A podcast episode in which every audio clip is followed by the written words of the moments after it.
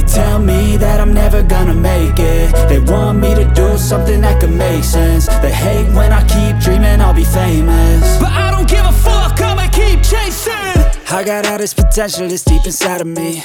But they hate when you're successful cause they try to be. They sit there being judgmental because you're trying things. And they just want you to settle and do the right thing. So get a good job, don't slack off. Wake up every morning, make a good impression on your boss. Don't do anything that I wouldn't do. And when you're making money, make sure you don't spend it too soon. Fuck that, I'll do what I wanna do. I got a different path from everyone and that includes you.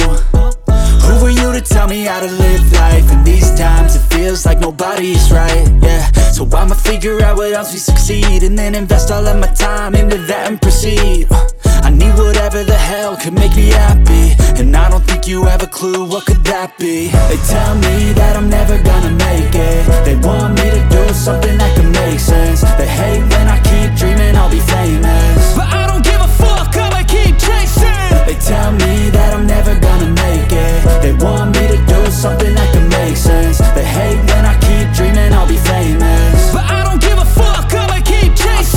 could be special if I get rid of the devils. They think that I am a rebel, I think they want me to settle. There's nobody on my level, they think that work is too stressful. I think that work is essential, the grind is all in your mental. And I don't think you understand what I'll go through. Just to be in control of my life soon. All the negativity, man I'm immune. I don't really need a mask with all I've been through. I've been making changes for the ages. Five, ten year plans are contagious Attack that shit, I'm tenacious. And if you ain't, get the fuck out of my way then.